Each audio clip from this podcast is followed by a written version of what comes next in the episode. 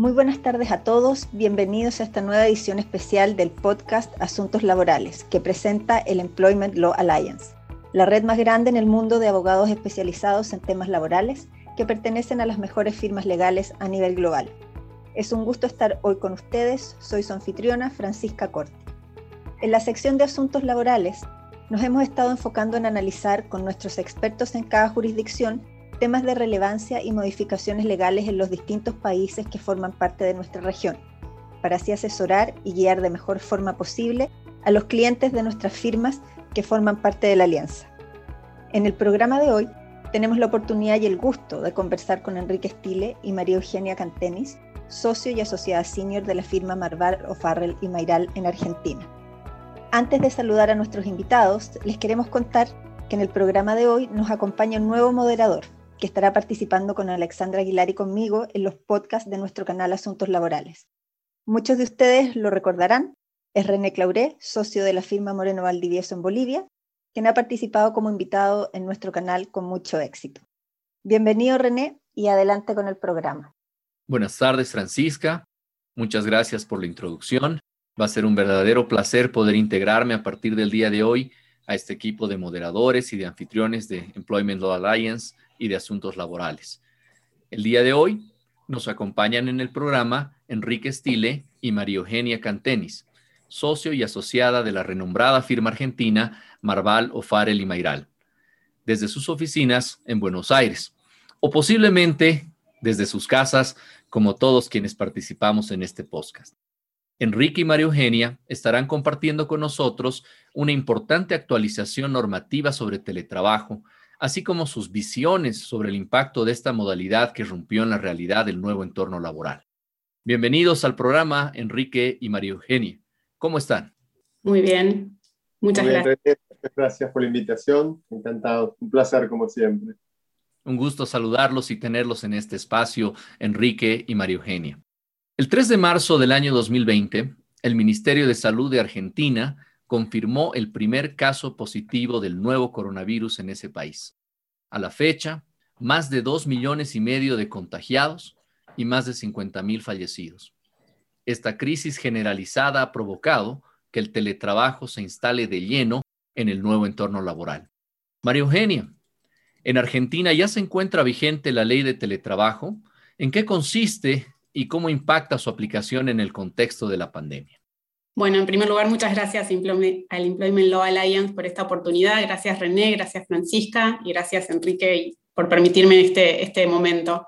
Eh, bueno, sí, en Argentina, eh, luego de varias idas y venidas con proyectos de, de ley de teletrabajo, finalmente en agosto del año pasado tuvimos nuestra ley de teletrabajo, que es la ley 27555, y esta ley fue publicada no solo en medio de la pandemia, sino este, en medio del aislamiento social preventivo y obligatorio por el cual estábamos transitando toda la Argentina. Esto es, salvo las actividades esenciales y exceptuadas, no era posible el, trabajo de manera presencial. Entonces, lo que venía siendo como un beneficio que otorgaban las compañías este, a sus empleados de trabajar una vez por mes o una vez por semana desde sus hogares, ahora ya tiene un marco legal.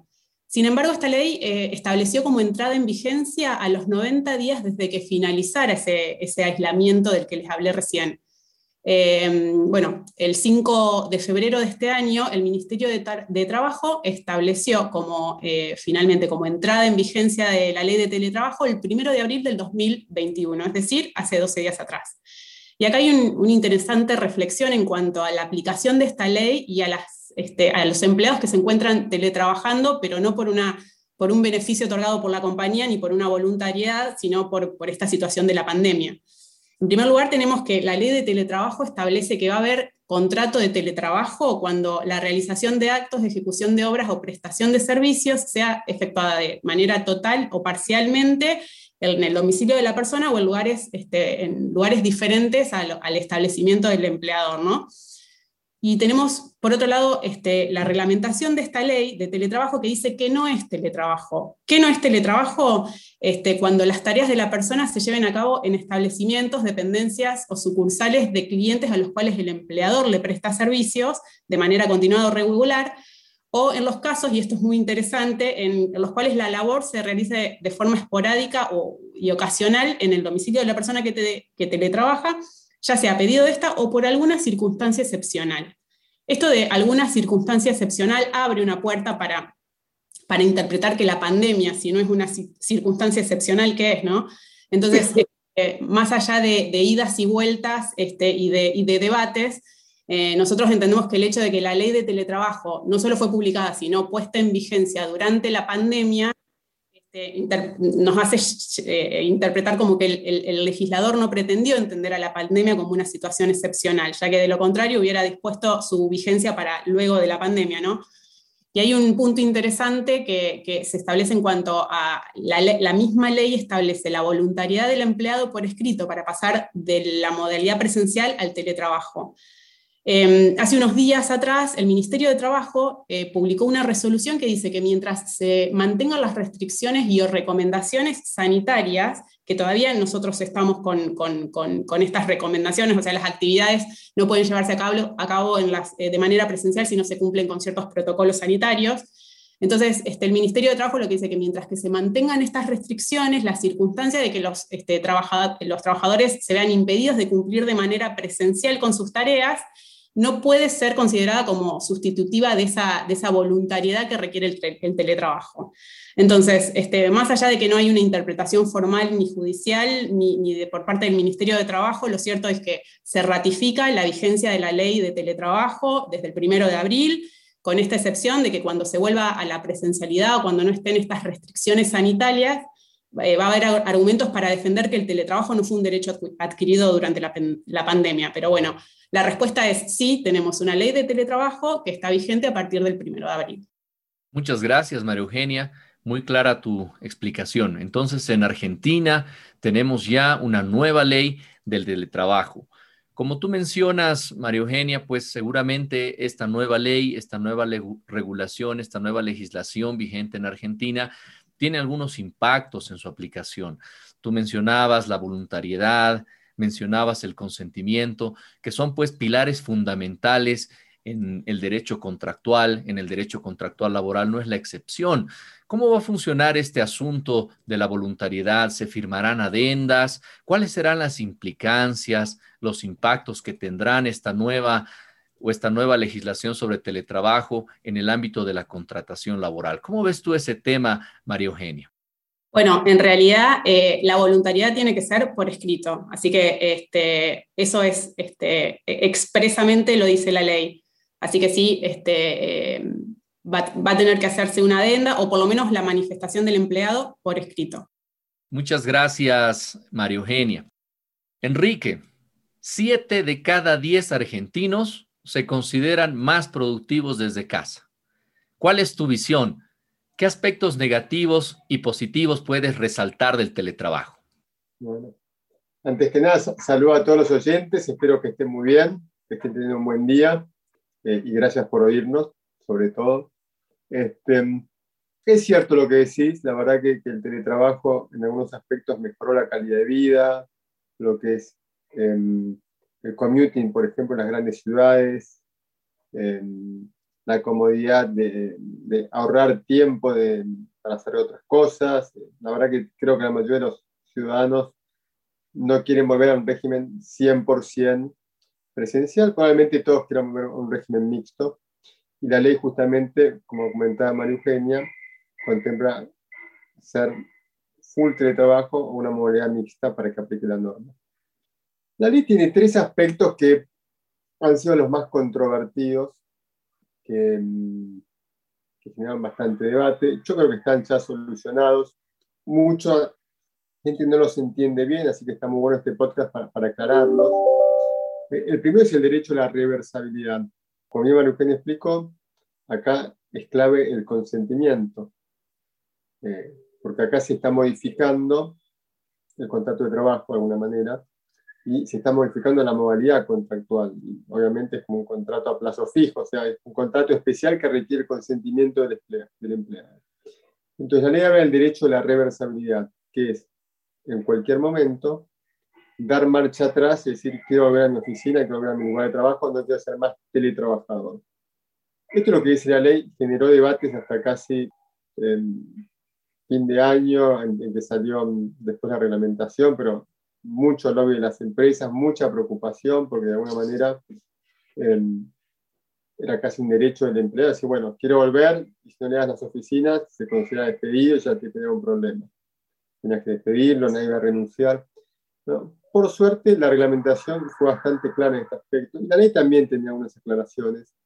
Por ejemplo, cuando el empleado quiere dar marcha atrás con su consentimiento por algún motivo, la empresa, la ley habla que debe, debe darle un lugar de trabajo en la empresa. No le habla del mismo lugar de trabajo, sino que un lugar de trabajo en la empresa.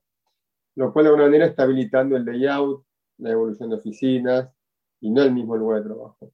Por otro lado, también es una aclaración o problema de trabajo en el domicilio más cercano a la empresa, con lo cual habilita también las mudanzas de la empresa, de una zona a otra. Eso, ley habla de esto y de alguna manera está previendo que no es un derecho volver al mismo lugar que uno tenía antes, probablemente sea un lugar físico.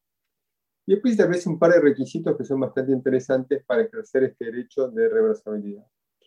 Uno es la reversibilidad, el otro es el no abuso del derecho, y el otro es una causa posterior que lo pueda justificar. por ejemplo, no sé, si tenés nace un hijo y necesitas dar el cuarto que vos tenías en el teletrabajo, o te muestras una casa o lo que sea, porque tiene que ser un hecho posterior a cuando vos el, brindaste el consentimiento. Entonces, no es tan, tanto que uno, como se comenté en los días, que es un derecho em, que se puede generar abuso. Yo creo que se tiene que justificar, hay 30 días para hacerlo, es importante que las partes también aclaren en el contrato de trabajo que en el caso de tener este derecho no se presume como en el mismo lugar. Eh, es importante que el, empleador vaya notificando los cambios que se van haciendo en las oficinas para no crear ninguna sorpresa. Estamos volviendo a piso, estamos volviendo un esquema WeWork o coworking, eso es muy importante. Y yo creo que lo que las empresas les recomendaría hacer es, es importante por un tema de costos y porque la verdad que las ciudades, las zonas de oficina hoy son como un pueblo fantasma que devuelva sus oficinas, vayan a un lugar más lindo, pero que tengan un lugar físico, que, directamente no eliminen todas las oficinas, una especie de share place o un WeWork, por decir un nombre, no es que quiera decir nombre, pero bueno, el, esquema similar de, lugar de, trabajo. Eh, más flexible, donde uno no tiene que necesariamente alquilar pisos y lugares, sino que, bueno, oficinas para cuando la gente lo necesita. Creo que ese es un buen esquema para pensar. Eh, otro de los puntos que se habló mucho es el derecho a la compensación por mayores gastos. Eh, en este caso, los mayores gastos son de derecho de, conectividad y de servicio. Esto es muy importante, porque la gente dice, no, la empresa tenía el almuerzo, tenía la Coca-Cola, tenía, no sé, el desayuno, el té, el café, un montón de beneficios que eso se pierde bajo esta modalidad. No es que se pierda, bueno, tendrá otra forma. Pero no se puede compensar en esto. Acá realmente hay que ser muy cuidadoso en la compensación por mayores gastos, que es nada más gastos de colectividad y de servicio. Y son mayores gastos de servicio, no todos los gastos de servicio que, tengas en, un hogar. Eh, hay que ser razonables con la suma. Hoy las empresas están hablando un máximo de 2.000 pesos por mes, algunas un poco menos. Em, se tiene que pagar por los días que uno está teletrabajando, si sale un esquema mixto, no por todo el mes. Esto es muy importante también. Em, es una suma no remunerativa, por lo cual hay que ser cuidadosos en que la suma realmente sea no remunerativa, eh, que compense estos gastos, no, hay que dar sumas extraordinarias para eso. Y bueno, tiene eh, eh, ese tipo de naturaleza. Lo mismo que el empleador y también vinculado con esto, tiene que proveer todas las herramientas de trabajo, ¿no? Herramientas de trabajo, eh, computadora, software, conexión, y no puede descontar al empleado o hacer responsable al empleado por los días que no trabaja porque de repente se cansó el sistema, no anda el software, no anda el hardware. Es el empleado el que tiene que ocuparse de llevarle las cosas y de reparárselas. ¿no? Entonces es importante tenerlo en cuenta. Em, otro de los puntos y te diría el, que yo creo que no me preocupa tanto, es el derecho a la desconexión digital. en realidad, si uno analiza la norma, es lo mismo que habla la ley de control de trabajo con relación a las horas extra y las jornadas, por lo cual no, no me preocupa tanto. Había una, un comienzo donde se decía que tenían que garantizarse los sistemas que se desconectaban automáticamente a partir de la, de la hora que termina el día. Eso no se reglamentó y después se establecieron algunas excepciones para las compañías que trabajan en distintos usos horarios, eh, que trabajan internacionalmente. No, no, va a cambiar mucho eso del actual régimen de jornada de trabajo, este, con relación a horas extra y todo eso. Estos sean los puntos más determinantes. Probablemente en algunos aspectos los sindicatos eh, pueden involucrarse un poco más porque la ley realmente los habilita para eso. Eh, va a ser todo un tema, porque los sindicatos por ejemplo, siempre trabajaron en forma presencial, hay que ver cómo pueden acomodarse con esto.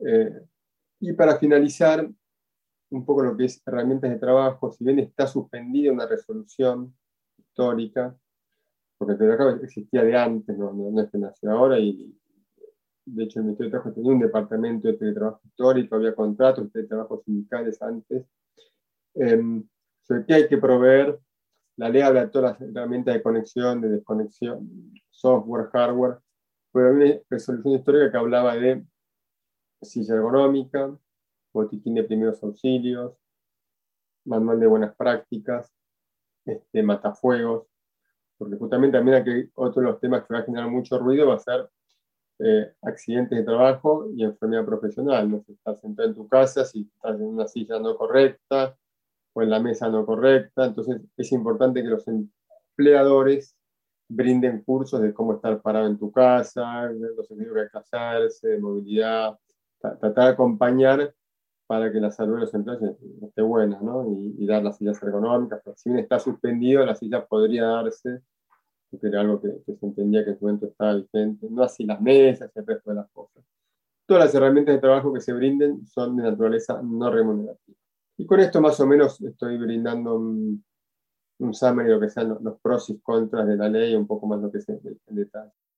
Muchas gracias, Enrique.